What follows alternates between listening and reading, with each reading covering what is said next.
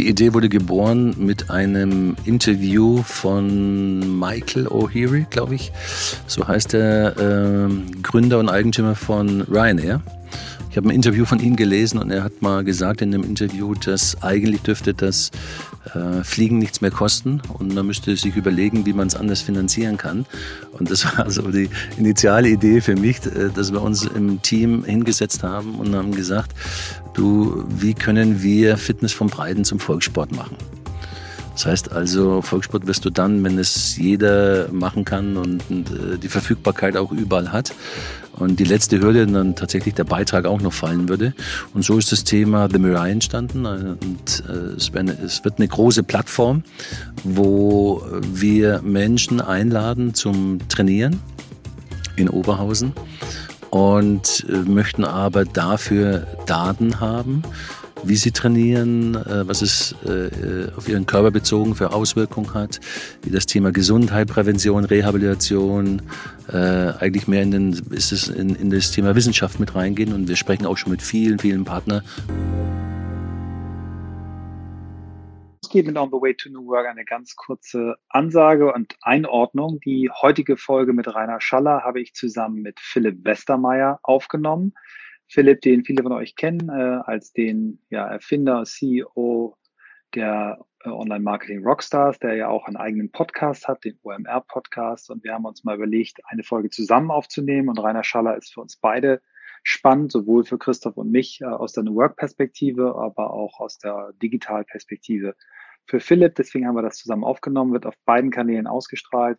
Für die, die den Podcast äh, noch nicht kennen von Philipp, äh, dringender Hörtipp, mal reinschauen äh, auf die Liste. Äh, so unterschiedliche Leute, Hardcore-Digitale bis hin aber auch zu äh, alten TV-Veteranen wie Günther Jauch, äh, Dieter Bohlen, äh, Till Schweiger, also wirklich eine unfassbare Bandbreite. Ähm, hat mir wahnsinnig viel Spaß gemacht, ähm, mal mit einem anderen Partner das zu machen. Natürlich werde ich äh, meine Treue zu Christoph nicht in Frage stellen, aber es war eine tolle Erfahrung. Wir wünschen euch viel Spaß mit dieser Folge. Gleich geht's los mit On the Way to New Work und wir haben einen Werbepartner dabei, den ihr schon kennt, wenn ihr lange On the Way to New Work Hörer seid, denn es gab mal eine Folge dazu, aber gleich mehr. Es geht um die Firma Work Genius. WorkGenius.com und ähm, tatsächlich hat dieses Unternehmen etwas ähm, schon sehr früh gemacht, was durch Corona noch deutlicher wird. Die Arbeitswelt wird flexibler. 50 Prozent allein der amerikanischen Workforce werden 2025 als Freelancer unterwegs sein. 75 Prozent in der Gruppe Millennials präferieren das flexible Arbeiten. Das kann ich nur bestätigen bei uns. Und ähm, 8% der Unternehmen haben nur einen Prozess, um wirklich skalierbar mit flexiblen Teams zu arbeiten. Und das ist das, wo Work Genius ansetzt, also sprich, den passenden Freelancer zu finden und das Ganze auch zu managen. Das heißt, ihr könnt auch jetzt neu eigene Freelancer zu Work Genius einladen, die Abrechnung und das Management darüber ähm, dann auch entsprechend vereinfachen, um so flexibler als Unternehmen zu agieren. Um mal so ein paar Zahlen zu haben, ähm, die digitale Workforce ähm, bei WorkGenius, das sind 300.000 Freelancer, die ohne Interviewphasen für digitale Projekte zur Verfügung stehen. Unternehmen wie About You, wie Spriker oder Lidl nutzen äh, Lidl Digital, nutzen WorkGenius. Und das ist eben tatsächlich das, was das Ganze ausmacht und vereinfacht. Hört mal in die Folge 120 rein. Dort haben wir ähm, den Gründer von ähm, WorkGenius mit im Gespräch gehabt. Super spannend reinzuhören. Aber schaut vor allem auf die Seite workgenius.com, denn da habt ihr jetzt die Möglichkeit, äh, tatsächlich Arbeit neu zu organisieren. Und das ist definitiv ein New Work-Thema durch und durch.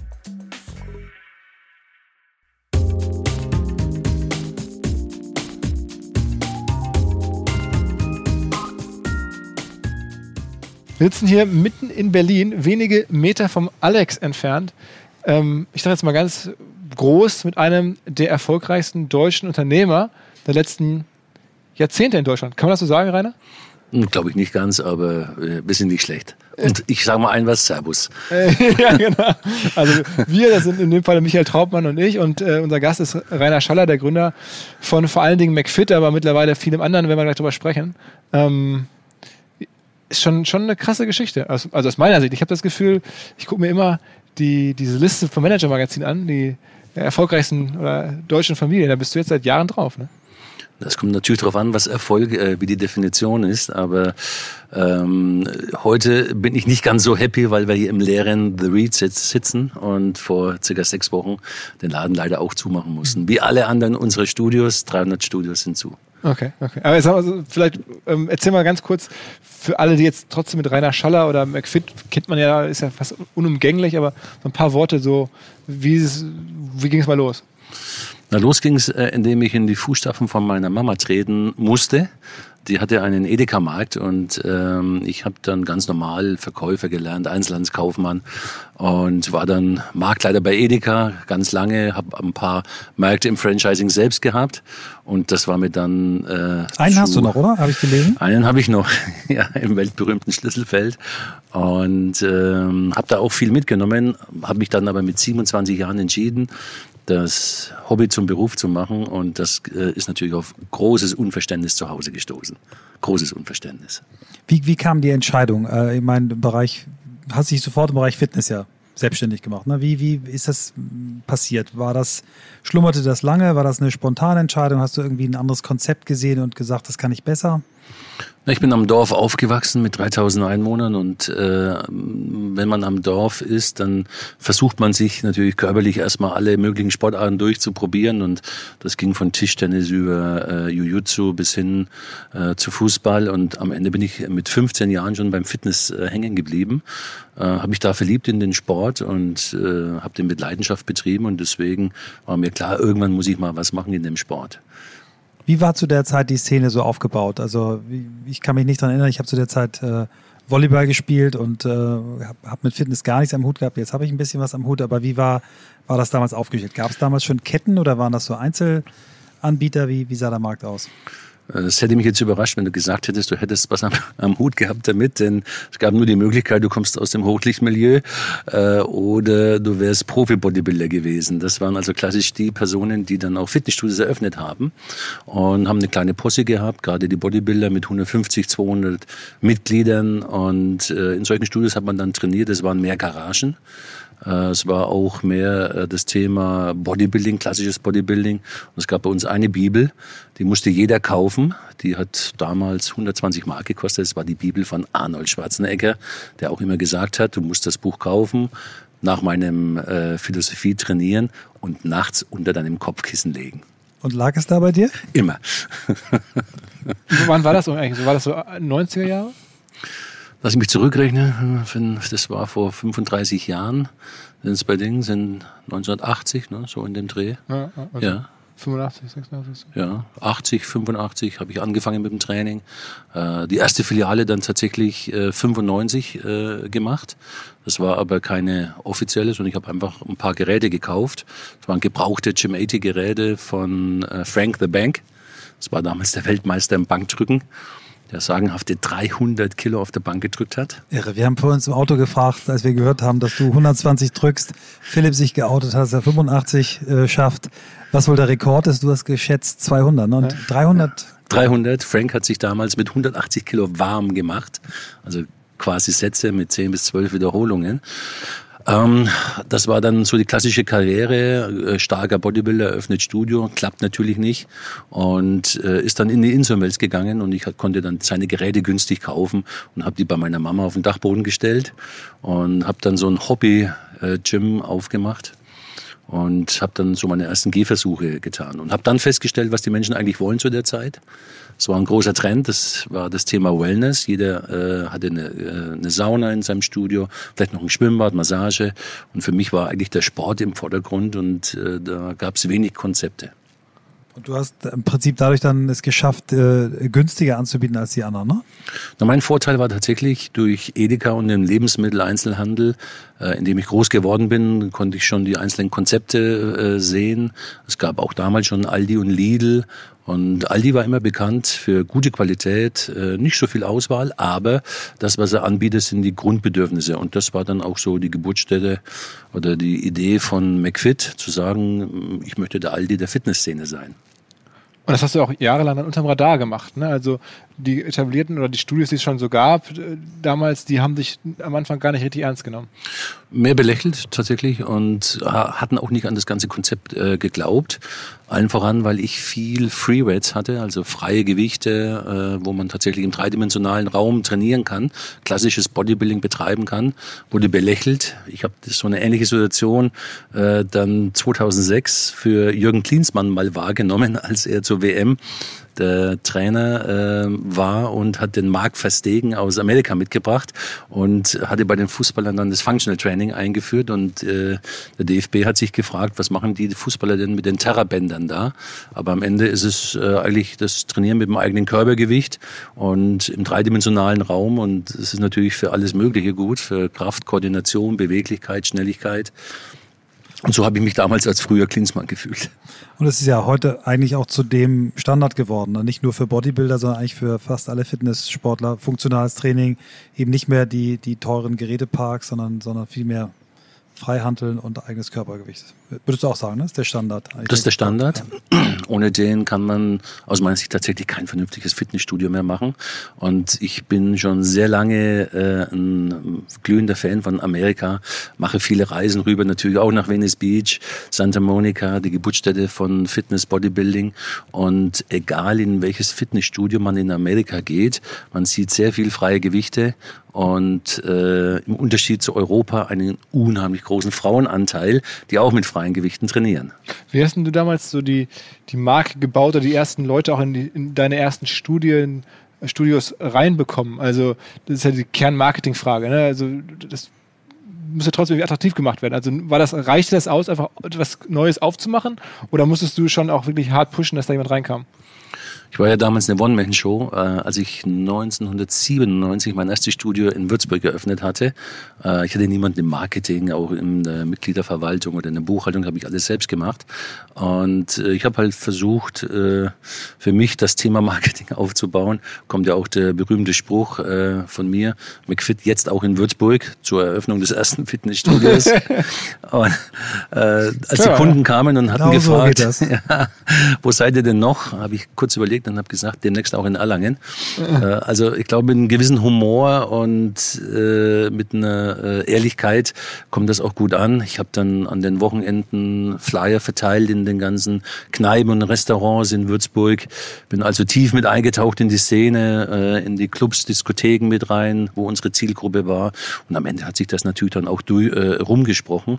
Äh, Würzburg hat 140.000 Einwohner und das war ein Politikum, das ein komplett neues Konzept da kommt Punkt, wo jeder sagt, das kann doch gar nicht funktionieren. Und der Name McFit kam, glaube ich, kann man nachlesen von deiner damaligen Partnerin, ne? Genau, meiner Ex-Freundin. Wir hatten, ich hatte wenig Geld und hatten eine Werbeagentur in Nürnberg beauftragt und die hatten viele Vorschläge gemacht und wir waren in der dritten, vierten Runde gesessen ähm, und äh, es war kein Name dabei, der mir gefallen hatte.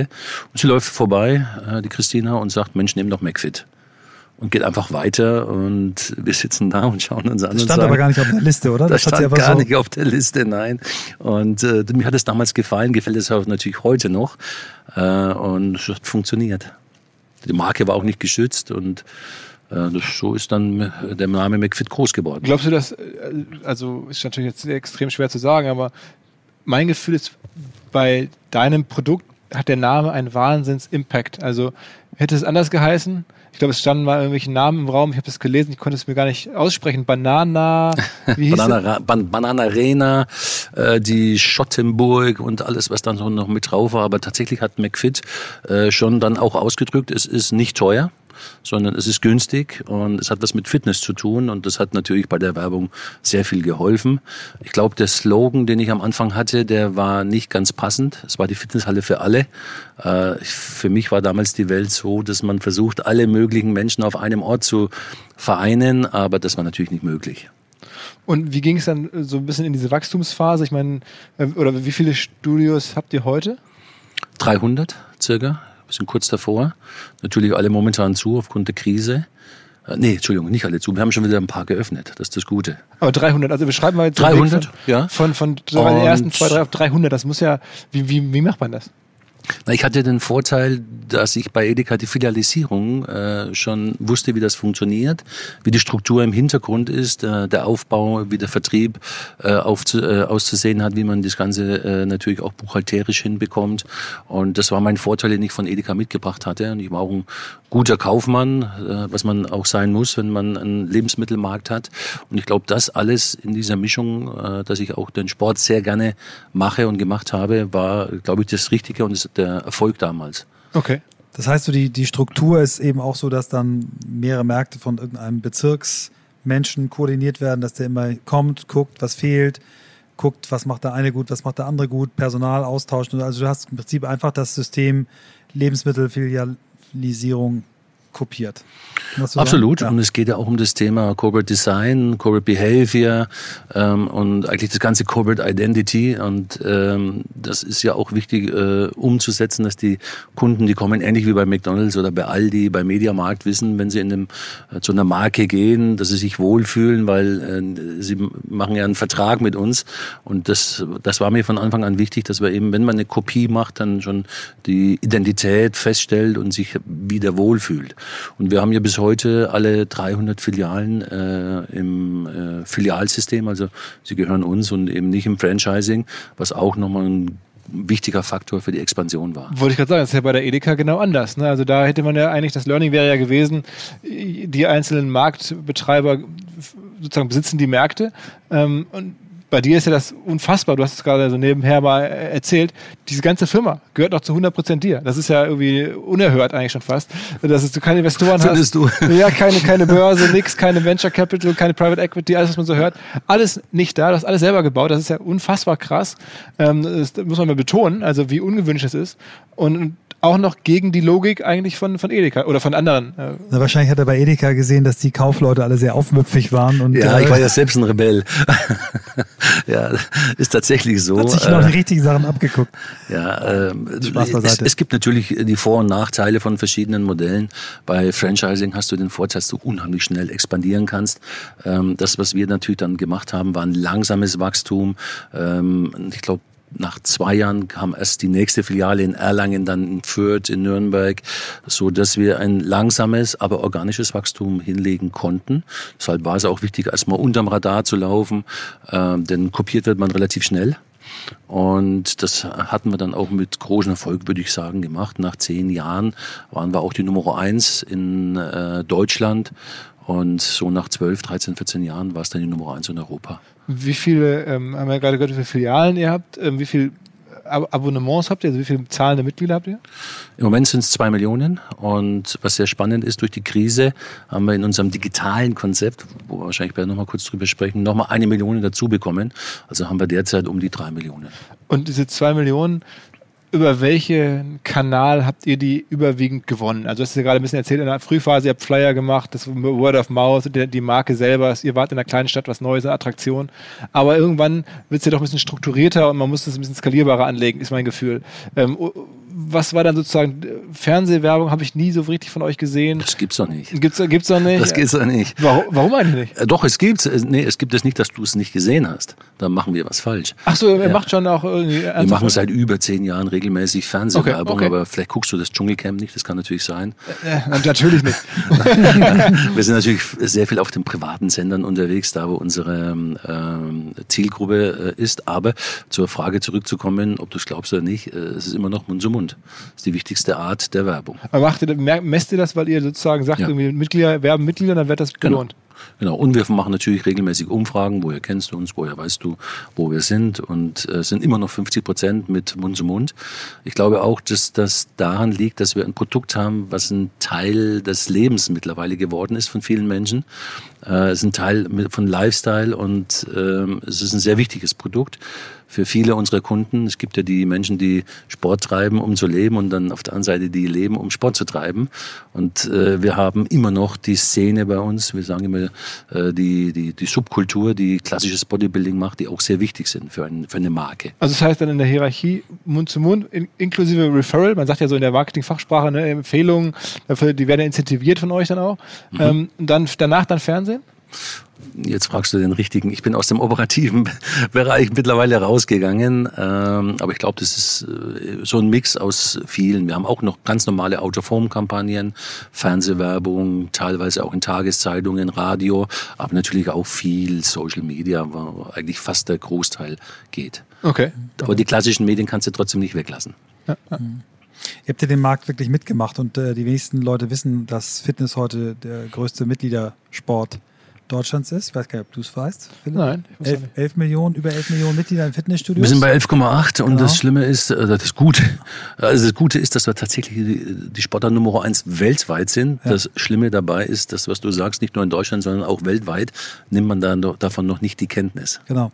Und das Interessante ist eben auch, weil viele Menschen das ja so ein bisschen verächtlichen, das ist ja keine Sportart. Über die Hälfte der, der Fitnesssportler sagen, das ist mein Sport das ist mein Hauptsport. Und ähm, von daher ist das, kann man wirklich sagen, den, den Markt hast du hier mitgebaut. Ne? Das ist ja, wie du gesagt hast, früher waren das eben die paar Spinner, die Bodybuilding-Wettbewerbe gemacht haben. Und heute ist das wirklich eine, ja, ein Synonym für Lifestyle geworden. Ähm, und man muss sich angucken, Laufen kann auch so ein bisschen mithalten, ja, ja. Aber für die meisten Menschen ist das wirklich ein großer Bestandteil geworden. Ja. Ich gucke tatsächlich mit großem positiven Neid immer auf andere Sportarten wie Fußball, die äh, zwar von der, ähm, von der Mitgliederanzahl hinter uns sind, aber eine unheimliche mediale Aufmerksamkeit haben.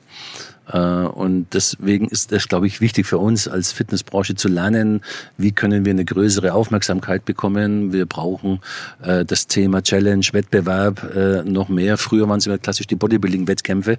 Die gibt es heute auch noch, aber natürlich erreichen wir damit nicht die breite Masse. Es gibt viele Veranstaltungen, wie die Hyrox WM, die schon in genau richtige Richtung gehen und auch zeigen, dass Fitness Spaß machen kann und dass man ähm, sozusagen auch ein Challenge-Charakter dahinter hat. Wenn wir das schaffen, nach außen noch mehr zu transportieren, dann bin ich der festen Überzeugung, dass äh, wir noch eine größere Aufmerksamkeit bekommen, die wir auch verdient haben. Wie ist, wie ist denn die Marktstruktur in Deutschland? Also jetzt gibt es euch, als, also wenn man von 11 Millionen spricht, dann habt ihr jetzt in Deutschland wahrscheinlich eine Million oder ein bisschen mehr.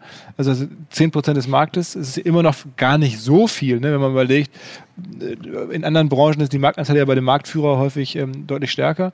Ähm, wen gibt es denn noch? Ist der, der sehr viel kleinteiliger wahrscheinlich, die restlichen 80, 90 Prozent oder gibt es einen großen anderen, den ich jetzt nicht im Blick habe, der da. Nee, es gibt keine großen, die so allumfassend sind, wie beispielsweise, wenn ich jetzt Red Bull sage und ich frage, wer, wer kommt danach, dann muss man lange überlegen, das gibt es bei uns nicht. Es gibt Gott sei Dank immer mehr Ketten. Den Kieser Training, den kennt man schon äh, auch von den 80er Jahren noch her. Das ist einer der wenigen, der überlebt hat. Äh, aber auch andere Ketten sind neu mit dazukommen, äh, dazugekommen. Aber wir haben auch noch einen großen Mittelstand, was sehr wichtig ist und gut ist. Äh, mittlerweile schauen wir nicht nur auf Deutschland, sondern auch auf den weltweiten Markt eigentlich, der für uns interessant ist und äh, wollen dieses Jahr noch in vier neuen Ländern starten, unter anderem auch USA. Deshalb gucken wir mehr äh, den weltweiten Markt an und der ist tatsächlich spannend. Wer ist die weltweite Nummer eins? Das müsste Planet Fitness sein, glaube ich. Das ist ein Franchise-System aus Amerika mit über 1200 Filialen glaube ich, äh, aber relativ groß äh, und äh, auch sehr erfolgreich im Discount-Bereich tätig. Ähm, aber viel spannender ist es, glaube ich, den ganzen Markt äh, anzuschauen, wie er sich bewegt, die Diversifizierung, die stattfindet. Früher konntest du mit zwei, drei Konzepten eine ganze Nation äh, bedienen. Heute hast du 50 Konzepte, also eine große Diversifizierung, die man, ich vergleiche es mal schön mit der Autobranche, auch hier feststellt. Früher gab es bei, bei, Mercedes die C, die E-Klasse, die S-Klasse, das war's. Da war es ja. noch relativ einfach, im Autohaus durchzublicken. Da nochmal ein SL, aber das war dann schon viel. ja, ja. und heute weißt du nicht mehr, ähm, wenn du ins Autohaus kommst bei Mercedes oder BMW oder bei einem anderen, äh, was sind das alles für Typen? Und ähnlich sieht es bei uns in der Fitnessbranche aus. Mhm. Ich sage nur das Stichwort Boutique. Vielleicht gehen wir da mal drauf ein. Ähm, wir haben im Vorgespräch kurz darüber gesprochen. Es gibt ja in den USA extrem viele neue Boutique-Konzepte, Barry's Bootcamp, Orange Theory, die alle diese Mischung aus Kraft, Kraft, Ausdauer, Ausdauer machen, äh, häufig in, in, in Klassen organisiert. Es gibt ähm, Remote-Anbieter wie Peloton, die natürlich gerade aus der Krise profitieren. Wie siehst du den Markt? Was sind deine Antworten, eure Antworten? Ihr habt ja eine ganze Reihe von weiteren Marken. Vielleicht erzählst du mal, was außer McFit noch sich hinter deiner Gruppe versteckt. Da gibt es auch noch ein bisschen was, ja. Tatsächlich vor zehn Jahren haben wir angefangen äh, zu sagen, wie sieht das Fitness in Zukunft aus? Und äh, ich fange immer mit der digitalen Enttäuschung an.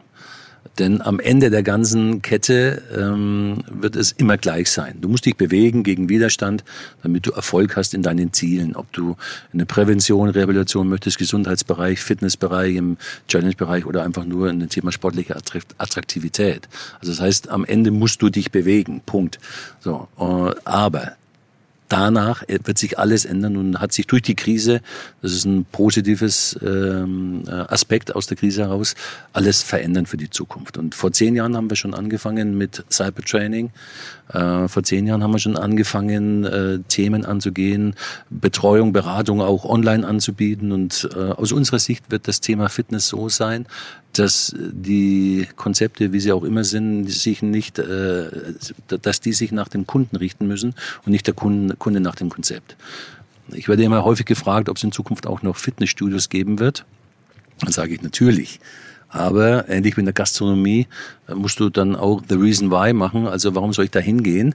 Denn man kann überall mittlerweile auf der Welt trainieren, an verschiedensten äh, Ecken und Enden, zu Hause, im Park, im Hotel, äh, aber auch im Fitnessstudio. Und deshalb muss das Thema äh, Experience, die Geschichte erzählen, es muss Spaß machen, äh, denn ich gehe ins Restaurant ja nicht, um reine Nahrungsaufnahme zu machen, sondern ich möchte auch ein gewisses Erlebnis haben.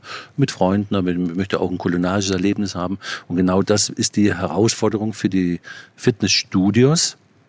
Einige davon machen das schon sehr gut. Du hast gerade Barry's Bootcamp genannt. Die ganzen Boutique-Konzepte gehen schon in den, in den Thema Experience sehr tief rein, haben auch ihre Schwächen. Ähm, aber das ist das, was derzeit auf der Fitness, in der Fitnessszene weltweit passiert. Und gleichzeitig ähm, hat, es, hat, es jetzt auch die Krise gezeigt, wenn die Studios zu sind, kann man trotzdem noch trainieren, aber man braucht kleine Helferlein und die sind alle digital. Du hast es eben so im Nebensatz gesagt, äh, aus den zwei Millionen Kunden, äh, die ihr habt, sind so irgendwie drei Millionen geworden. Erzähl mal, wie, wie ihr jetzt gerade digital Kunden gewinnt. Gut, im Moment ist es relativ einfach, denn die Kunden können nicht in die Studios. Es, ist, es sind weltweit fast alle geschlossen. Die ersten Länder machen jetzt wieder auf. Und das war für uns in der Fitnessszene sehr wichtig, ähm, zu sehen, dass der Kunde trotzdem weiter trainieren möchte. Er wechselt nicht die Sportart. Er verlässt uns auch nicht. Das ist sehr wichtig. Die Kunden sind sehr treu. Ähm, und ähm, für uns war es natürlich relativ einfach, weil wir Cyberobics schon sehr lange haben. Äh, und Gott sei Dank im Januar mit Live-Classes gestartet äh, sind. Du hast gerade auch so schön Peloton genannt, die im ähm, Spinning-Bereich sehr stark sind. Das Ähnliche machen wir mit Live-Classes, Yoga. Und was wir jetzt festgestellt haben, dass nachdem alle McFit-Studios zu waren, wir einen The Big Pump, haben wir es genannt, Livestream jeden Tag zehn Stunden gesendet haben, mit teilweise bis zu eine Million äh, Zuschauern am Tag die äh, Training gemacht haben. Aber es reicht nicht aus, einfach nur Training zu streamen, sondern es geht um das Thema ähm, Information, also Information und en Entertainment, wir sagen so schön Infotainment dazu, äh, zu bieten. Und es waren auch viele ähm, berühmte Leute da, wie ein Alec von Bosshaus, der Interviews gegeben hat äh, im äh, Livestream. Äh, viele Informationen, Key2Talk haben wir gemacht. Äh, das heißt, was, wie funktionieren Nahrungsergänzungsmittel? Was ist Key2 ist eure, eure Brand dafür, ne? Genau. Ja. Äh, unser Ziel ist es tatsächlich, wenn du die sagst, ich möchte Fitness machen, dass wir mindestens eine Lösung für dich haben. Was ist denn von all diesen Boutique-Konzepten, von all diesen verschiedenen Varianten, so das, wo du sagst, das ist das Krasseste oder das ist am stärksten oder das wirtschaftlich Relevanteste? Also ist es dann am Ende doch sowas wie Peloton, also mit wirklich einem Gerät zu Hause oder ist es dann doch ein Boutique-Konzept, wo man hingeht? Was ist sozusagen, was für dich, du sagst, das ist das Durchschlagendste? Also wenn ich in die Vergangenheit reinschaue, dann gibt's das eines der erfolgreichsten Boutique-Konzepte äh, schon sehr lange. Das ist Miss Sporty. Das wird immer vergessen, aber äh, Miss Sporty ist äh, in Europa auch die Nummer eins und schon sehr lange, ich glaube 20 Jahre am Markt. Und es ist ein klassisches Boutique-Konzept. Also es ist keine neue Erfindung, sondern es sind Ableitungen, die man jetzt sieht. Ähm, der nächste große, der kam, war CrossFit. Ähm, du hast das Thema Wirtschaftlichkeit angesehen, das muss man äh, separat sehen. Das ist nicht einfach für ein Boutique-Konzept tatsächlich Wirtschaft zu, wirtschaftlich zu, zu arbeiten. Das eine große Herausforderung. Ich glaube, dass das auch nur über Franchising möglich ist. Und äh, das Krasseste kann ich dir gar nicht sagen, sondern ich glaube, dass äh, die größte Überraschung ist, dass fast jede Woche ein neues Konzept äh, in Amerika entsteht.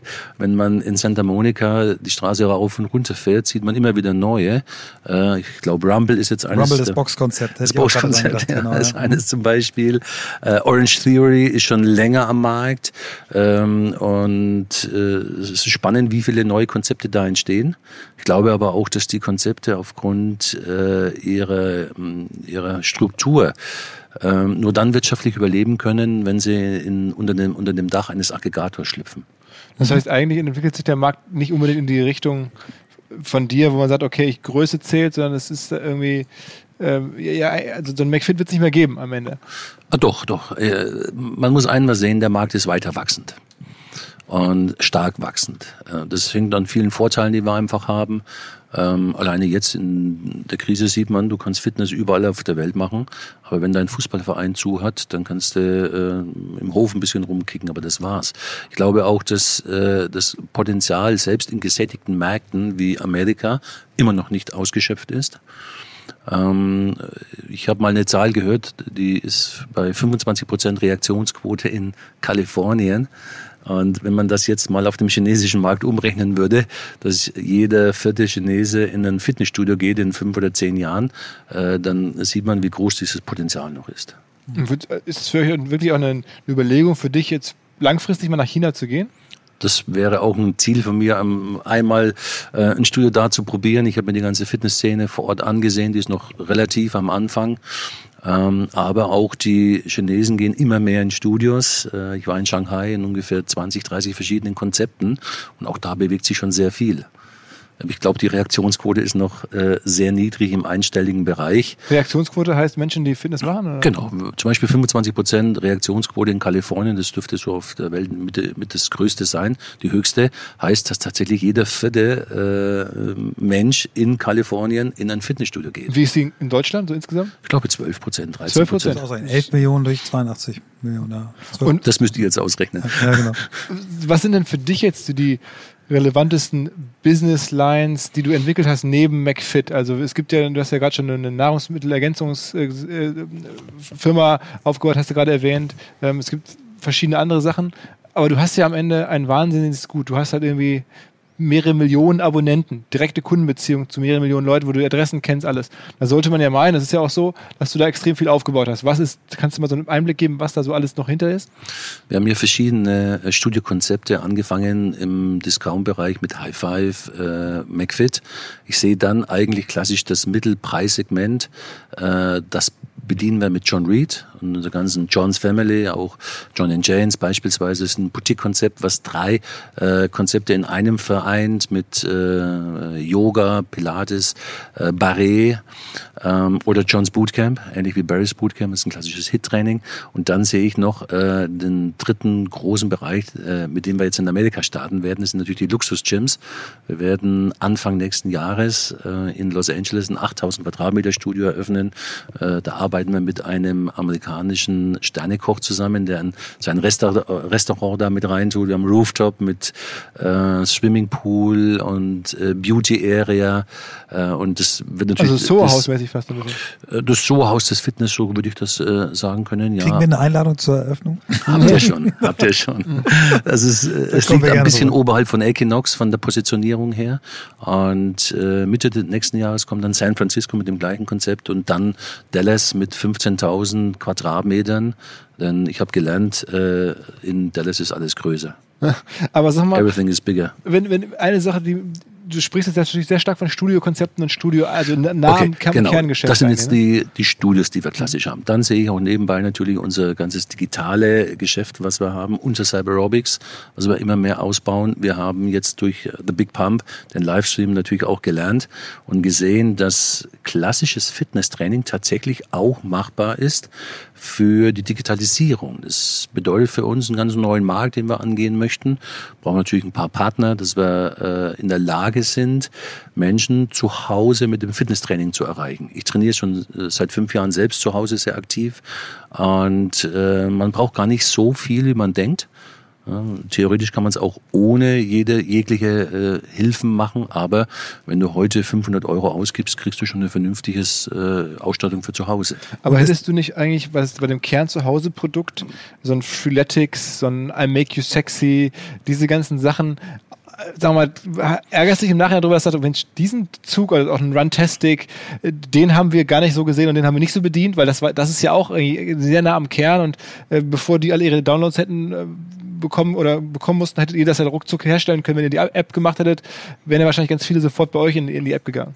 Na gut, also noch sind wir mittelständig geprägt und können nicht alles auf einmal machen. Äh, aber ich persönlich bin sehr froh, dass auch große Konzerne, du hast es gerade selbst gesagt, äh, wie Adidas, aber auch Nike mit NTC, äh, in die Fitnessszene gehen, denn das bringt uns auch alle nach vorne. Ich sehe das nicht als Konkurrenz und ich sehe auch nicht Peloton als Konkurrenz, sondern als Ergänzung und bin auch froh, dass es neue Konzepte gibt, die erfolgreich sind. Das ist auch das Wichtige, dass sie lange da bleiben. Äh, und ich sehe das eher sportlich, nicht als, Wett, als, äh, als Wettkampf und nicht als Konkurrenz. Hm. Oh, okay. Das ist ja. ganz spannend. Ich sehe, wir sehen das ganz genauso. Ne? Mit, mit, mit Hyrox wurde immer gesagt, ihr seid ja nur eine schlechte Kopie von äh, CrossFit. Er sagt, nee, wir sind überhaupt keine Kopie von CrossFit. Wir machen beide äh, funktionales Training. CrossFit ist aber super Elite. Wir sind für jeden da und unsere treuesten äh, Kunden sind äh, die Crossfitter. Also wir haben einen ganz hohen Anteil von Crossfittern. Und das ist insgesamt das, ich bin ja neu in dieser Fitnessindustrie, ist extrem äh, offen, freundschaftlich, Anerkennung füreinander. Es ist nicht dieses, da kommt jemand Neues und wird erstmal weggemobbt, sondern äh, das ist ganz viel Respekt untereinander. Das habe ich in keiner anderen Industrie so erlebt. Ich weiß noch, als ich das erste Mal in Köln auf der FIBO war, war davon abgesehen, dass ich mir wahnsinnig klein und schmächtig vorkam. Aber ob das jetzt so die Bodybuilder waren, die Yoga-Frauen, äh, die Crossfitter, das ist äh, Community. Das ist wirklich Community, obwohl die so unterschiedliche Sachen machen. Aber alle haben irgendwie gemeinsam, hey, wir, wir glauben, Körper, Geist und Seele gehören zusammen und der für den Körper kann man was machen. Das ist echt toll. Da muss ich dir aber tatsächlich mal ein Kompliment machen. Das habe ich nicht gewusst, dass du so neu in der Branche bist. Du machst es sehr gut. Ich habe da immer mit Neid drauf geguckt. Wir haben ja auch schon zusammen ein Projekt mal gemacht. Ähm, und das machst du sehr gut. Vielen Dank. Bitteschön. Und hier kommt ein Werbepartner, der neu bei uns ist, aber mir keinesfalls unbekannt. Es geht um Dell, ganz konkret um die Marke Dell XPS. Und ihr könnt auf dell.de slash XPS mehr Informationen bekommen. Ich gebe mal ganz kurz einen Hintergrund. Es geht hier um den Dell XPS Laptop, der in jedem kleinen Detail überarbeitet wurde und wirklich einmal komplett neu zu einem großen Ganzen zusammengefügt wurde. Und warum sage ich das so? Mit einem, ähm, mit einem Lächeln auf den Lippen. Wir haben schon lange bei uns der Laptops im Einsatz zum Schneiden. Also die Filme, die wir schneiden, werden auf der Laptops geschnitten. Wir haben auch andere Laptops im Einsatz, aber vor allem, wenn wir mobil unterwegs sind, waren die Dell XPS immer unsere Laptops der Wahl. Ihr habt hier wirklich einen Infinity Edge Bildschirm, also tatsächlich bis zum Rand drauf, Handauflage aus Carbonfaser, diamantgeschliffene Kanten. Also das ist wirklich, wirklich State of the Art, äh, was ihr hier seht, mit richtig guter Ausstattung. Es gibt Gründe, warum wir eben wieder auf PC gesetzt haben in vielen Stellen ähm, und habt eben auch, genau wie auch ihr das vom Handy teilweise kennt, das iSafe Display, also das schädliche Blaulicht reduzierende Display und trotzdem dann eben lebendige Farben. Das ist das, was uns so wichtig war in der Videoproduktion. Ganz viele andere Sachen noch dazu. Dell ist eben ein Unternehmen, was tatsächlich IT-Lösungen für Verbraucher, für kleine Unternehmen ähm, spezialisiert ist und eben Unternehmen dabei unterstützt, langfristig damit erfolgreich zu sein. Wir setzen eben auch auf Dell und ihr findet unter dell.de slash xps den neuen Laptop, den Dell XPS 13 Zoll zum Beispiel. Dennoch die Frage, die sich mir so ein bisschen aufdrängt, ich bin immer so ein bisschen so aus der wirtschaftlichen Richtung, dass jetzt, ihr seid so erfolgreich äh, in Deutschland, äh, schon seit so vielen Jahren. Und es hat aus meiner Sicht nie jemanden gegeben, der so in die, an euch rangekommen ist. Warum gab es nicht jemanden, der euch gekopiert hat, wer diese, diesem Markt mit euch gewachsen ist? Oder, meine, das war ja irgendwie auch kein Verdrängungswettbewerb. Es hätte ja locker jemand sagen können, ich mache jetzt nicht McFit, ich mache jetzt, weiß ich nicht, wie heißt es dann, Fit uh, for You oder whatever. Also auch so, ne, so ein, ein relativ klares Konzept. Und, aber es gibt diesen zweiten nicht. Wie kann das sein? Also es gibt natürlich auch andere Konzepte. Äh, warum die nicht so erfolgreich sind oder so groß oder stark vertreten sind, musst du natürlich die anderen fragen, nicht mich. das ist, glaube ich, besser. Ähm, ich habe gerade was Schönes zu dir gesagt wegen dem Thema Kompliment, äh, weil man nicht merkt, dass du eben nicht aus der Branche kommst, sondern so wie du das Thema Hyrox angegangen bist und angehst, äh, sieht das aus, als ob du schon ein alter Hase wärst. Äh, ich habe immer einen schönen Spruch, äh, verkaufe keine Angeln, wenn du nicht selbst leidenschaftlich angelst. Und äh, das ist, glaube ich, auch das, was man äh, nicht mit Geld einfach sich kaufen kann. Wir haben so gerade so schön über das Thema Community gesprochen. Ähm, wie versteht man seinen Kunden? Und ich glaube, das ist sehr wichtig. Das machen wir sehr gut, weil fast alle, die bei uns arbeiten, äh, machen auch den Sport sehr leidenschaftlich und verstehen die Kunden, selbst die, die in der Buchhaltung sitzen, äh, trainieren und werden angesteckt von dem Fieber. Und vielleicht ist das ein Teil unseres Erfolges. Muss man ja auch ganz klar sagen. Ich meine, das, diese, diese Rolle, die ihr habt, ne? also komplett in eigener Hand, über Jahre aufgebaut, auf diese, auf diese riesige Größe in einem neuen Markt und es gibt trotzdem keinen zweiten. Es hätte ja mit Investorengeldern locker jemanden geben können, der auch noch nach fünf, sechs Jahren nach Start sagt, okay, was der Rainer da macht, das scheint zu laufen, da gehe ich ja, rein. Aber es gibt schon ein paar. Ja? Nur glaube ich, ähm, was wir, wie wir uns anders sehen, wir sehen uns, uns als tatsächlich von der Vision her, wir sind wir sehen uns nicht, sondern wir sind der weltweite Innovationsführer im Bereich äh, Fitness, Lifestyle. Äh, und das können wir auch belegen mit den ganzen Konzepten, die wir haben und diesen 360-Grad-Ansatz. Dass wir nicht nur ein Fitnessstudio anbieten, wie es vor 20 Jahren war, die Fitnesshalle für alle, McFit, dass man eine Halle anmietet und Geräte reinstellt, sondern wir haben uns weiterentwickelt, haben eine Evolution durchgemacht. Wir haben das Thema Digitalisierung bei uns ganz stark auf, dem, auf der Agenda. Und äh, ich glaube auch, dass wir ein, in unserer Branche sehr Lifestyle äh, unterwegs sind. Und es hilft uns zum Beispiel, Beispiel auch, dass wir äh, Künstler unterstützen, die mit der Fitnessszene erstmal gar nichts zu tun haben. Ich habe einen Partner, der ist Marcel von Berlin, äh, ein erfolgreicher Designer für Fashion, für Mode. Und wir haben gemeinsam in äh, Los Angeles dieses Jahr, letztes Jahr, äh, auf der Melrose Avenue einen, einen äh, Kleidungsgeschäft eröffnet, wo er auch nicht nur Ready to Wear, sondern auch tatsächlich High Fashion macht.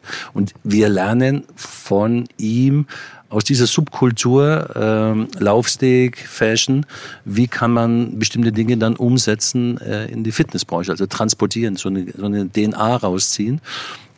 Und wenn du heute in einen John Reed reingehst, dann äh, ist erstmal hier jedes John Reed anders. Trotzdem siehst du die DNA, aber sehr viel Lifestyle bezogen. Wir haben regionale Künstler. Du hast hier im John Reed, den, zum Beispiel von El Boccio, das ist ein sehr, Künstler, äh, sehr bekannter Street Art Künstler, ein Gemälde. Der würde das in kein normales Fitnessstudio rein tun, aber wir haben das. Mhm. Das heißt, du denkst schon sozusagen an, an, an ein Plattformmodell oder modern formuliert, so ein Flywheel, wo man den Kunden versucht, von einem einer Leistung in die nächste Leistung reinzubringen, also so wie bei Amazon, ne? Amazon Fresh und Amazon Prime und Amazon Video und Music. Also so denkst du auch, dass du sagst, okay, rund um das Kernprodukt versuche ich genau. immer neue Leistungen anzubieten. Ja, das ist ein, unser Ansatz. Wenn jemand Fitness äh, machen möchte, dann möchten wir von A bis Z alles bieten können. Äh, zumindest eine, eine Lösung anbieten und äh, möchten der Partner sein. Also Food hast du, Klamotten habt ihr jetzt gerade im High, fangt ihr ganz oben an. Also da hätte man ja auch gedacht, okay, eigentlich macht ihr jetzt erstmal so die, die einfachen Klamotten, also die, weiß ich nicht, die naheliegenden, dann macht ihr direkt High Fashion. Ähm. Ja, wobei der zwar im Konzern mit dabei ist, der Marcel, aber äh, nicht äh, in dem Bereich Fitness. Mhm. Er hat zwar ein paar äh, Fitness-Training äh, äh, Kleidung, aber ist eigentlich klassisch schon äh, auf, dem, auf dem roten Teppich zu Hause. Okay. Ja, und wir lernen einfach nur daraus. Habt ihr auch richtig klassisch Inhalte, dass du sagst irgendwie, ich mache so, so vielleicht wie Red Bull, Magazin, Sender, sowas in die Richtung? Na, wir hatten uns immer versucht mit einem Magazin am Kiosk es äh, war ein tolles Magazin, aber leider nicht erfolgreich, weil wir nicht klassisch Verleger sind und das haben wir auch äh, schmerzhaft äh, feststellen müssen, haben das dann auch wieder eingestellt. Schade, aber wir wollen es wieder angreifen, weil wir an die Digitalisierung glauben. Und ähm, wir hatten eben versucht, so ein Magazin für drei Zielgruppen anzubieten, für Frauen, gleichzeitig dann auch noch für Männer, die Fitness machen und für die Bodybuilder und dann scheidest du halt schon am Cover. Das muss man schmerzhaft äh, feststellen. Okay, also es sind andere Content-Ideen, äh, die es da jetzt gibt, Website. Wir haben das schon verlängert jetzt. Dieses Lux-Magazin war das damals am Kiosk. Das gibt es auch online. Mhm. Und ähm, da, da, haben wir es eigentlich verlängert und haben einen großen Erfolg. Mhm. So 500.000, 600.000 Klicks im Monat. Okay, okay. Events, wie wäre es da? Red Bull ist ja auch extrem stark, so, das würde ja auch nahe bei euch sein, irgendwelche Sportevent, ungewöhnliche Sachen?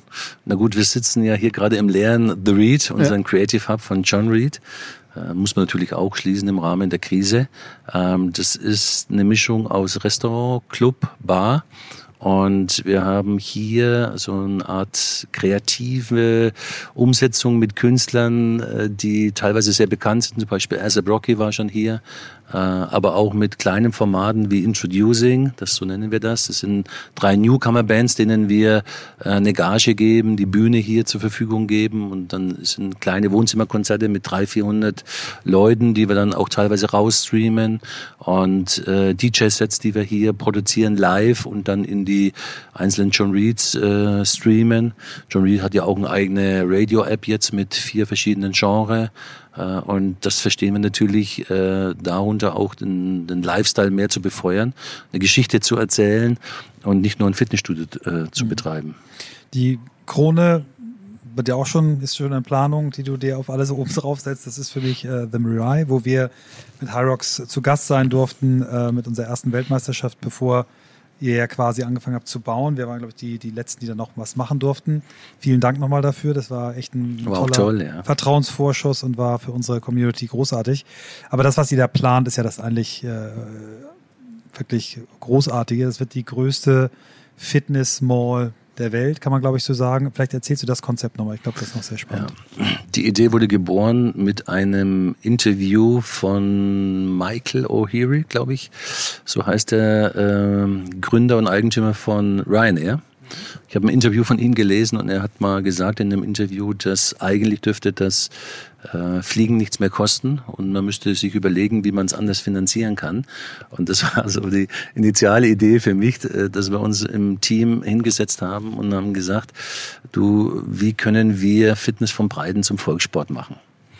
Das heißt also, Volkssport wirst du dann, wenn es jeder machen kann und, äh, die Verfügbarkeit auch überall hat und die letzte Hürde dann tatsächlich der Beitrag auch noch fallen würde.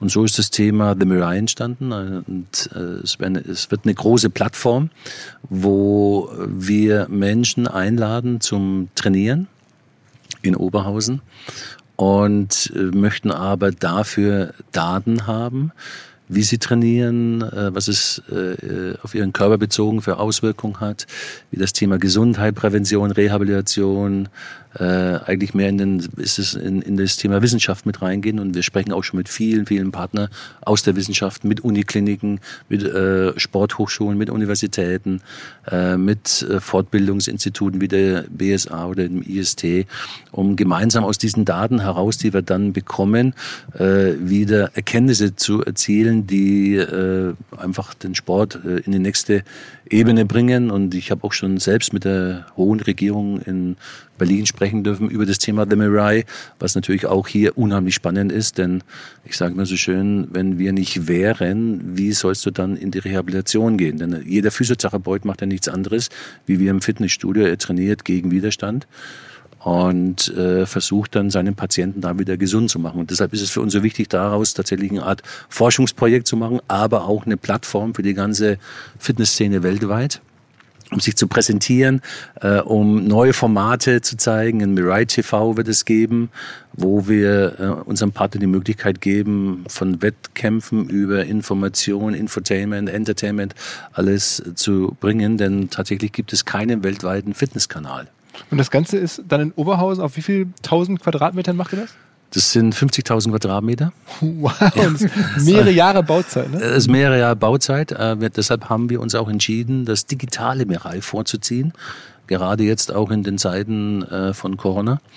Und ähm, wir sind gerade in Endgesprächen mit einer großen Uniklinik, äh, die mit einem großen, ich kann leider noch keine Namen äh, nennen, die, die Verträge sind bald unter Dach und Fach, und einem der großen, ganz großen äh, IT-Konzerne der Welt gemeinsam eine Datenplattform aufzubauen, wo wir anfangen, jetzt schon zum Sammeln Bewegungsdaten. Wir wollen, wir sind die Ersten, die in der Lage sein werden, Bewegungen im dreidimensionalen Raum zu tracken. Also beispielsweise Range of Motion, Range of Speed, wieder, äh, Wiederholungen, äh, Anzahl der Sätze, die Übung selbst zu tracken. Und das ist natürlich für die Wissenschaft äh, ein sehr, sehr wichtiger Punkt. Deshalb ziehen wir das Digitale was, was vor. investiert ihr da in so ein Projekt wie The, The, also The Mirai heißt The es? Mirai, äh, Mirai heißt, äh, die Zukunft ist japanisch. Und äh, es wird so ein 120 bis 150 Millionen Projekt. Und das, aber auch das alles aus eurem Cashflow, also wahrscheinlich ein bisschen Kredite von Banken, den Rest macht Hier brauchen wir große Partner dazu. Alleine schaffen wir das nicht. Und wir führen momentan auch schon sehr viele Gespräche. Und das ist ja das Wichtige, nicht nur innerhalb der Fitnessbranche, sondern vor allem auch außerhalb, um beispielsweise Automobilkonzerne zu überzeugen, dass sie bei uns äh, in der Fitnessbranche ganz neue Erkenntnisse bekommen und auch neue Kunden. Wir sprechen mit Telekommunikationsunternehmen, mit Sensorik-Unternehmen äh, Unternehmen aus der Industrie und äh, das füllt derzeit meinen Tag von Anfang bis Ende, äh, um diese Gespräche zu führen. Im Moment ist ein bisschen eine natürliche Pause, weil kaum jemand zu erreichen ist im Homeoffice, aber ich hoffe, dass es bald wieder losgeht. No, Nochmal ganz kurz äh, zu verstehen. Ähm, wir haben ja gerade über die Investitionssumme gesprochen. Und ich hatte schon im anderen Podcast gelernt, dass so mit einem Fitnessstudio, man macht so ungefähr eine Million im Durchschnitt äh, Umsatz im Jahr pro Fitnessstudio. Jetzt habt ihr 300, das heißt, äh, dann macht ihr trotzdem jetzt 300 Millionen Euro Umsatz mit den Fitnessstudios und dem ganzen anderen drumherum.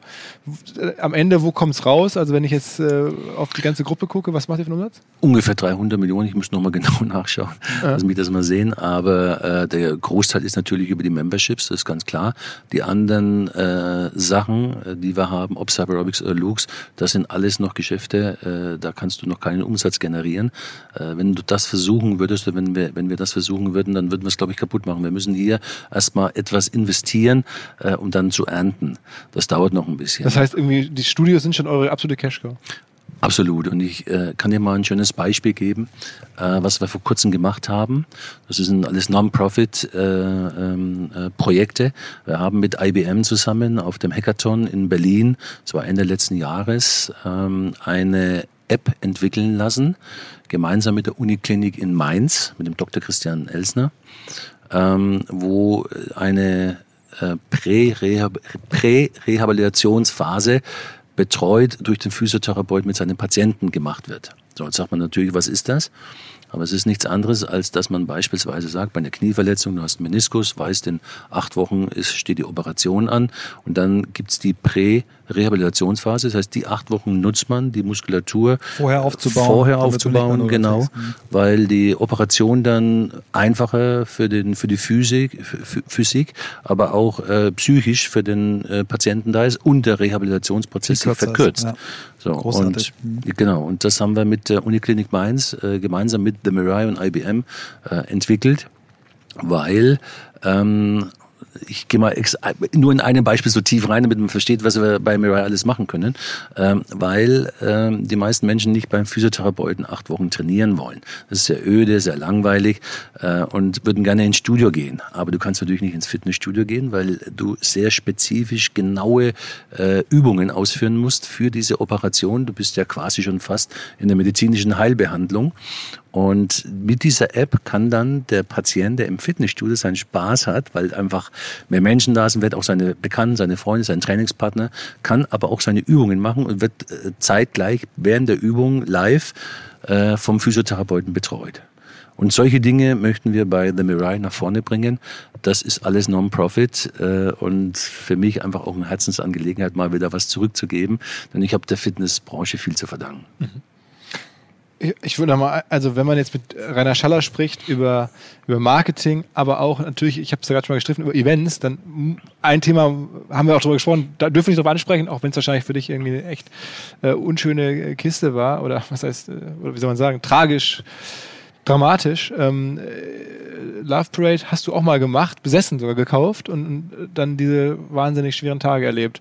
Ähm, ich hätte damals gesagt, wow, äh, das McFit wahrscheinlich immer sogar umbenennen müssen eines Tages oder so.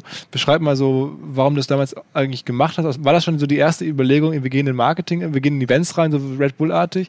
Oder wie kam das? Ich hätte eine Bitte, wenn wir auf das Thema Love Parade gehen, ähm, habe ich eine Technik für mich entwickelt. Es war natürlich äh, etwas, was sich nie jemand hat vorstellen können, dass so etwas passiert. Und ähm, wenn ich über das Thema spreche, dann möchte ich äh, den Raum wechseln quasi, also äh, virtuell, dann äh, ich kann nicht mit dem, ich kann nicht die Themen nicht vermischen. Das ist mhm. einfach zu hart und zu mhm. schwierig für mhm. mich. Und ich habe damals eine seelsorgische äh, Hilfe gehabt, der hat mir diese Technik beigebracht und äh, ich würde den Raum wechseln, dann äh, nicht für euch jetzt nicht weggehen, sondern ich bin schon noch da, äh, aber ich komme danach nicht mehr zurück. Das heißt, dann machen wir noch eine schöne Verabschiedung und das wäre dann das Ende von dem Podcast. Okay, dann lass mich noch, dann will ich lieber noch ein, zwei andere Fragen abstellen. Danke. Bevor du den Raum, also Michael wahrscheinlich auch. Ja. Tut mir leid, aber Nein, diese Technik funktioniert, äh, funktioniert tatsächlich total weil gut. ich kann nicht hin und her springen. Das, das finde ich, können wir ja. auch genauso drin lassen. Das finde ich total ja, super. Absolut, absolut. Ja, ja, danke. Also dann frage ich dich noch was anderes, was ich sonst noch aufgespart hatte. Ähm, ich habe zum Beispiel gerade gesehen, es gibt irgendwie Startups, ähm, die machen Fitnessgeräte. eGym ist in Deutschland sehr erfolgreich, machen mittlerweile Finanzierungsrunden teilweise über mehrere hundert Millionen. Ähm, das müsste doch eigentlich, hätte ich gedacht, wow, das ist auch ein Thema für euch eigentlich. Also Geräte herstellen, sowas in dem Bereich. Guckst du dir sowas an oder ist das zu, zu start-upig für dich? Oder? Also ich gucke es mir von der Ferne an, weil mich das natürlich sehr interessiert, aber selbst einen Investor zu machen, würde ich nicht machen. Schuster, bleib bei deinen Leisten. Wir sind kein Gerätehersteller, es ist etwas ganz anderes, ein ganz anderes Business. Äh, aber ich bin froh, dass es immer wieder Innovationen gibt und äh, ich drücke den E-Gym-Leuten natürlich auch äh, die Daumen und ich freue mich auch, dass die fleißig Geld einsammeln, so wie viele andere Startups. Das ist sehr wichtig. Und die melden ja schon bei dir, die fragen dich schon, da, da ja, schon Kontakt oder sowas? Ja, also E-Gym jetzt speziell nicht, aber viele Startups fragen bei uns und wir sind auch gerade mit zwei, und drei, zwei bis drei im Gespräch, die in unser Portfolio passen würden, wo es beispielsweise um das Thema Tracking geht. Äh, und das ist natürlich dann spannend. Ich glaube nämlich auch, dass es nicht nur immer alles aus der eigenen Kraft heraus zu entwickeln ist. Wir sind mittlerweile zu groß dafür geworden. Ähm, da fehlt uns die Flexibilität und ein Startup ist anders strukturiert, äh, sind äh, von, von, von dem Aufbau ganz anders. Und wir gehen nur in eine Minderbeteiligung rein und lassen dann äh, die Startups wirklich äh, ziemlich alle, äh, alleine für sich arbeiten, aber öffnen natürlich unsere Community äh, für die Startups und das ist, das ist schon Wie viele wichtig. Leute arbeiten insgesamt für die Gruppe? Über 5000. Hm. Wobei natürlich momentan der größte Teil in äh, Kurzarbeit ist. Ja. Ist eine schöne Überleitung ähm, äh, auf, auf ein Thema, was ich gerne mal ansprechen würde. Jetzt arbeitet ihr alle remote in einem Geschäft, was eigentlich gewohnt ist, ganz eng am Kunden zu arbeiten. Gibt es irgendwas, was du aus der Zeit mitnimmst, jetzt aus diesem Remote-Arbeiten, wo du sagst, das äh, willst du auch weiter so machen? Also vielleicht weniger reisen, weniger im Büro sitzen? Oder sagst du, du hoffst unbedingt, dass es wieder so wird, wie es früher war? Ich glaube, das Reisen wird sich insgesamt reduzieren. Äh, ich persönlich habe selbst gelernt, dass man äh, über FaceTime oder Teams äh, recht gut auch mal eine Besprechung machen kann. Aber ich hoffe, dass das bald weniger wird, weil im Moment ist es natürlich für uns nicht möglich, andere Länder zu bereisen, so dass wir unsere spanischen Geschäftsführer, italienischen, äh, Schweiz, überall wo wir sind, permanent per FaceTime haben. Und in der Masse, wie sie jetzt ist, ist es zu anstrengend und ich sitze nur noch von der Kiste und gucke da rein und mir fehlt die soziale Nähe und ich hoffe, dass bald wieder Lockerungen da sind. Aber ich glaube, das, das nehme ich mit, dass wir nicht mehr ganz so viel reisen müssen. Ja. Da spart man natürlich auch viel Zeit. Und sag dann ein paar Worte. Ich meine, jetzt bist du ja dann auch irgendwo betroffen, äh, trotzdem Kundenzuwachs auf der einen Seite mit den geschlossenen Studios. Ähm, kannst du das so ein bisschen wirtschaftlich zu sagen, wie, wie das so Corona euch trifft, ist das wahrscheinlich, ist das gar nicht so schlimm vielleicht, weil ihr die ähm, Abos hier habt äh, und sagt, zwei Monate, da zahlen die Leute im Zweifel weiter oder das fehlt uns dann am Ende ein bisschen, aber das ist er erträglich oder wie gestaltet sich die, wie, oder wie da stellt sich die Sache für dich dar? Das ist spannend, in die Glaskugel zu gucken. Äh, ich lese viel in den Medien von äh, den Wirtschaftsweisen oder anderen ähm, äh, erfahrenen Menschen, die versuchen zu schauen, wo wird diese Krise hingehen angehen. Und ich glaube, momentan tun sie sich alle schwer. Für uns heißt das im Moment sehr aufpassen. Das Wichtigste ist tatsächlich, äh, die Liquidität zu behalten. Das ist das eine. Ähm, und das andere ist zu sehen, wie entwickelt sich das Abo-Geschäft in Zukunft. Wie viele neue Mitglieder werden wir bekommen? Denn ja, äh, einige äh, Länder können wir noch abbuchen und da halten auch die Mitglieder zu uns. Anderen ist es nicht mehr möglich, beispielsweise in Spanien, in Polen, äh, aber auch in den Staaten ist es nicht erlaubt. Äh, da trifft es die Branche knallhart. Hart, ja. knallhart.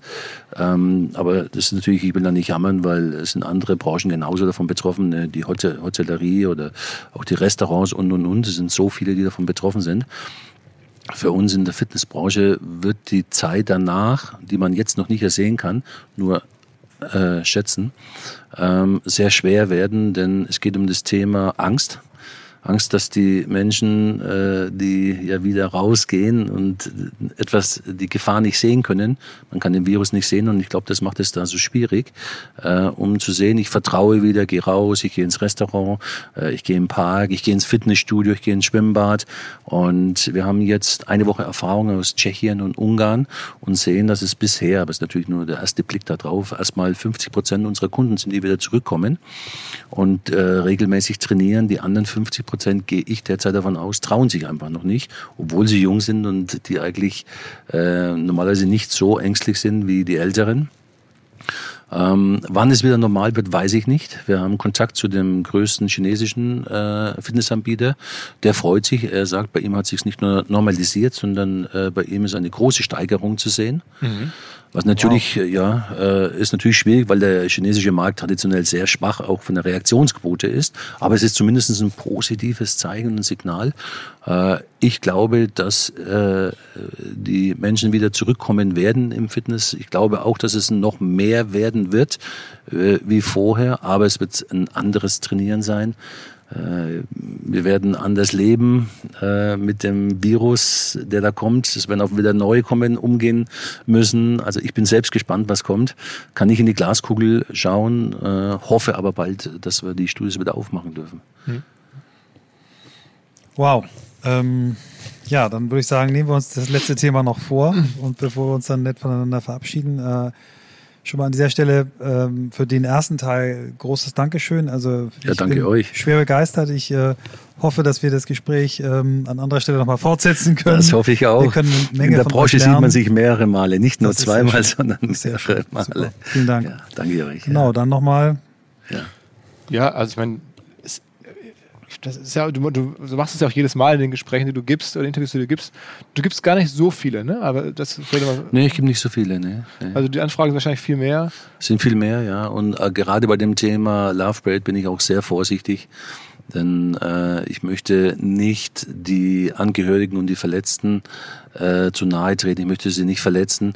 Äh, das, was die durchmachen müssen, ist äh, wahrscheinlich nicht nachvollziehbar. Ist, oder bevor ist noch ein anderes Thema vielleicht bei, bei dir, was mich so ein bisschen umtreibt, ist, du, man kennt dich schon so ein bisschen so, ne? also auch jetzt wegen dieser Thematik natürlich, da war es ja sehr stark in, in den Medien aber man kennt dich jetzt nicht so sehr, wie das vielleicht sein könnte. Ich meine, du bist, haben wir schon gesagt, extrem erfolgreich, bist jetzt auch noch jung am Ende ähm, in der, in der total oh, öffentlichkeitswirksamen Branche.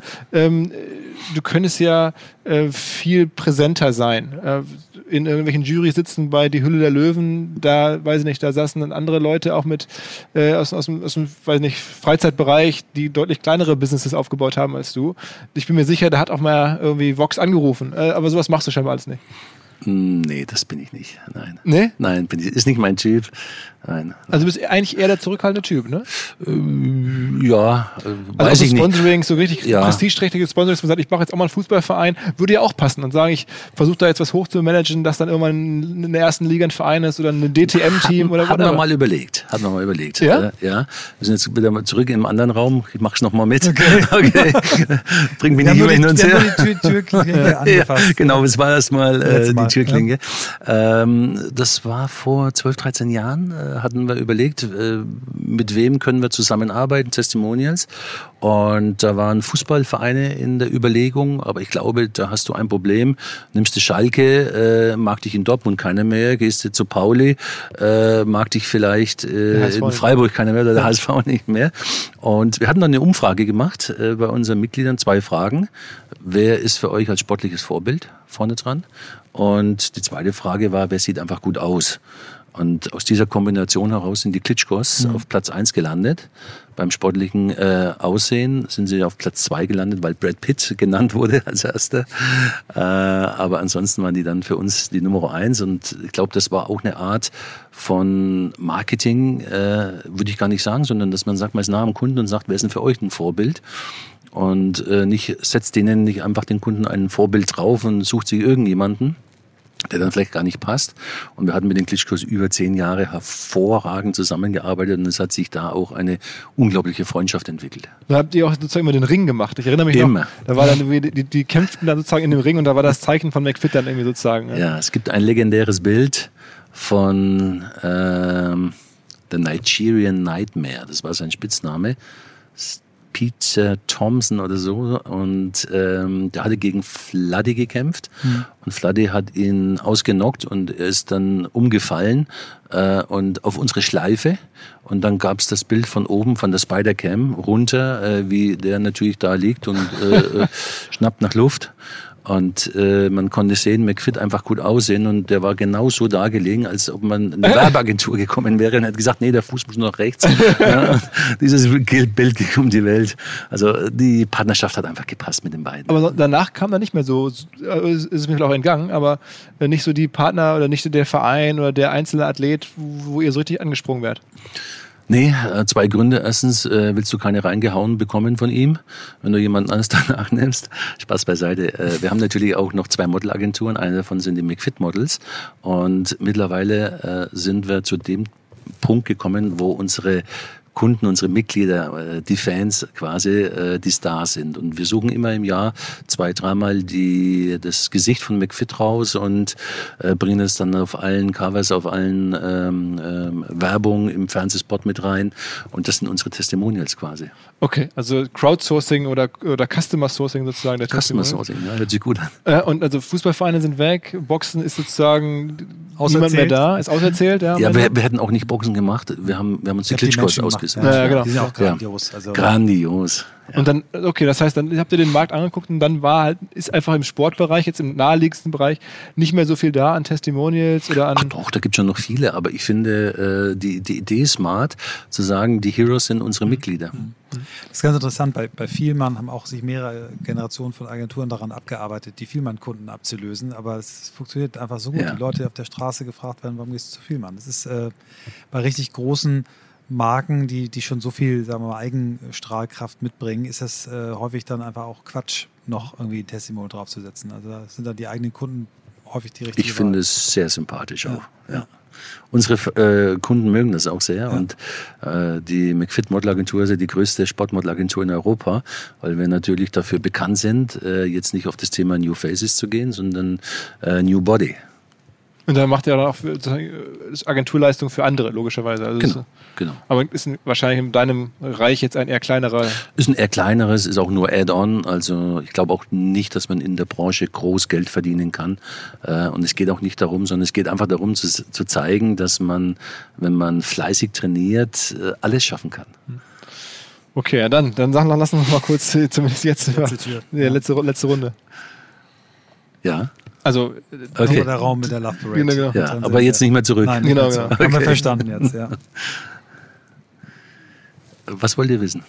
also damals die Intention, das zu machen, war schon auch ein bisschen die Denke, Event als, als, als Kommunikationsplattform Genau. für McFit, ne? Genau. Und es be- bestand natürlich die Möglichkeit, aufgrund der schwierigen Gesellschaftsstruktur die Lovebird zu übernehmen. Das war eigentlich die einzigste Möglichkeit. Und äh, ich habe mich damals entschieden, das zu tun und dann auch die Veranstaltung selbst durchzuführen. Und das muss man sich so vorstellen, hat eine Love Parade eigentlich damals Umsatz gemacht in dem Sinne? Ja, die hat Umsatz gemacht. Werbeumsatz wahrscheinlich. Ne? Werbeumsatz, Partner, ja, aber äh, es war nicht äh, so, dass man damit Geld verdienen kann. Okay, äh, haben Sie auch vorher nie, als es in Berlin war, nie im größeren Stil gemacht, ne? Das weiß ich nicht. Okay. Das weiß ich nicht. Die war ja zu dem Zeitpunkt schon drei Jahre nicht mehr, weil die Sponsoren äh, nicht mehr da waren, die Hauptsponsoren, und damit war für uns die Chance, das zu veranstalten. Und hat bis ein paar Jahre im Ruhrgebiet in verschiedenen Städten gemacht. ne? Ich komme ja Genau. selber aus Ruhrgebiet, deswegen kenne ich das. Es war mein Essen. Ähm, und am Ende ist es ja dann so für dich äh, einfach wirklich auch extrem viel Pech, sage ich jetzt mal, weil du hast ja selber mit der Eventdurchführung, so stelle ich mir das vor, gar nichts zu tun gehabt wahrscheinlich. Ne? Also ich glaube, das, was da passiert ist, äh, auf der einen Seite wollte es natürlich niemand und es konnte sich auch niemand vorstellen. Ähm, wenn ich mich als, äh, als Person selbst sehe, dann gibt es für mich ein Leben davor und ein Leben danach. Äh, denn so, ein, so eine Katastrophe, und die war ja keine Naturkatastrophe, ähm, die verändert natürlich. Und für mich war es wichtig, dass ich von Anfang an helfen konnte äh, dass ich meiner, ich sage immer auch äh, der moralischen Verantwortung nachkomme. Und ich habe sofort mit, dem, äh, mit äh, unserer Versicherung zusammen eine Soforthilfe aufgebaut, dass den Menschen unkompliziert geholfen werden kann, die verletzt wurden, aber auch den Angehörigen. Und für mich war wichtig, dass ich von Anfang an äh, auch als das Gesicht, als eines der Gesichter der Katastrophe äh, nach vorne gehe und auch Rede und Antwort stehe. Das habe ich vor Gericht gemacht. Ich war Zeuge und äh, habe vor Gericht auch ausgesagt. Das war für mich auch sehr wichtig. Aber seit über zehn Jahren treffe ich mich mit Angehörigen und Verletzten ähm, im natürlich geheimen Raum, erzähle auch nichts über die Gespräche, die da stattfinden, aber ich stehe Rede und Antwort, was äh, für beide Seiten sehr wichtig ist. Mhm. Du hast gesagt, du hast ja auch, auch äh, das Wort Seelsorge benutzt, du hast ja auch helfen lassen danach. Wie, wie, wie war so die, die Situation damals? Hast, bist du in ein tiefes Loch gefallen oder, oder wie, wie kann ich, ich kann mir das gar nicht vorstellen. Deswegen.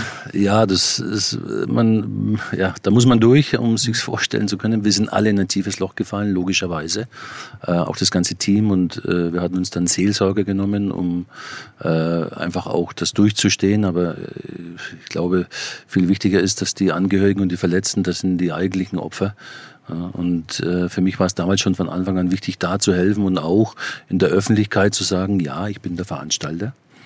Für mich war es äh, eine Erleichterung und auch, ich war auch sehr froh, dass ich nicht beschuldigt wurde und auch nicht angeklagt. Äh, ähm, wie man ja bekanntlich weiß, ist jetzt der Prozess zu Ende gegangen. Und ich glaube nicht, dass es sehr befriedigend sein kann für die Angehörigen und für die Verletzten. Es muss fürchterlich sein. Das weiß ich auch aus vielen Gesprächen mit den Angehörigen und den Verletzten. Und ich hoffe, dass sie irgendwann auch damit abschließen können. Aber es ist natürlich nicht einfach mit der jetzigen Situation. Hattest du in der Phase immer das Gefühl, das könnte dich die Firma am Ende auch kosten, das ganze Unternehmen?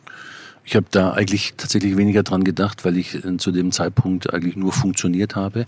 Und äh, unsere Kunden konnten das trennen. Das eine sind die Studios, das andere ist ein Engagement auf der Love Parade. Und äh, ich war die Verbindung zwischen beiden, weil ich der Veranstalter bin oder war.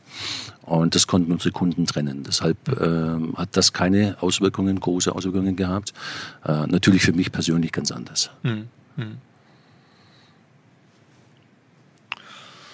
Okay. Vielen, vielen Dank. Ja, danke. Also, das ist ein schwieriges Thema. Ich glaube, das, ist, danke, das, ist, das ist ein Thema äh, für einen eigenen Podcast. Das, da, da, tut man sich natürlich schwer, äh, die Themen zu vermischen. Und äh, wir machen das, also diese Technik mit dem Raum funktioniert Wunderbar. für mich tatsächlich sehr gut. Ja. ja. Aber es, also ich finde es auch wirklich total glaubwürdig und, und, und ja. sehr, sehr ehrlich und ähm, fast ja, nach, nach so vielen Jahren immer noch äh, finde ich das äh, beeindruckend, wie dich das auch noch berührt und so ist schon. Es wird auch nie weg sein, logischerweise auch äh, mit dem unbefriedigten Ausgang des Prozesses und ähm, ich glaube, ich habe immer versucht äh, zu sehen, ich habe immer gelernt früher, auch aus der Religion heraus, äh, alles Negative hat auch was Positives. Das habe ich bis heute nicht gefunden bei dem Ereignis in Duisburg, bei der Katastrophe, etwas Positives zu finden. Aber äh, ich glaube, dass ich momentan was weitergeben kann an die äh, Mitarbeiter und Kollegen bei uns im Unternehmen. Äh, wir haben jetzt eine andere Krise, die ist auch nicht ohne. Äh, die ganze Welt ist von einem Virus betroffen und auch die wirtschaftlichen Auswirkungen. Und ich glaube, ich kann viel Ruhe unseren Mitarbeitern geben, weil ich einfach äh, weiß, dass nach Regen auch der Sonnenschein wiederkommt. Und ich merke, dass vor allem die Millennials, die Generation Y, sich damit sehr schwer tut mit Krisen. Und das ist dann für mich jetzt gerade auch so eine Aufgabe, das auf der mentalen Ebene äh, unseren Leuten weiterzugeben. Und deshalb war es für mich beispielsweise auch sehr schön, dass wir diese Woche äh, in Nordrhein-Westfalen tausend Leute aus der Kurzarbeit wieder zurückholen konnten. Super. Hoffen wir, dass es so weitergeht, dass bald irgendwie wieder normale Verhältnisse herrschen, zumindest ja. was die Arbeitsbedingungen anbelangt. Ähm, danke dir, Rainer. Super Podcast. Danke euch. Vielen, Vielen Dank, Dank, Rainer, für die Einladung, dass wir kommen durften. Ja. Danke dir, Philipp, für dein Vertrauen. ich hatte die Idee dazu und dass du sofort Ja gesagt hast. Ja, komm. Doppelmoderation. Ja, Habt ihr gut gemacht. Das muss ich euch auch mal als Kompliment sagen. Das ist mein erster Podcast gewesen. Ist es so? Das ist mein erster Podcast. Ja. Yes. Ihr habt mich in Jungfeld. Danke. Direkt ein Doppelpodcast. Okay, okay, cool. Tschüss, tschüss. Ciao. Ciao.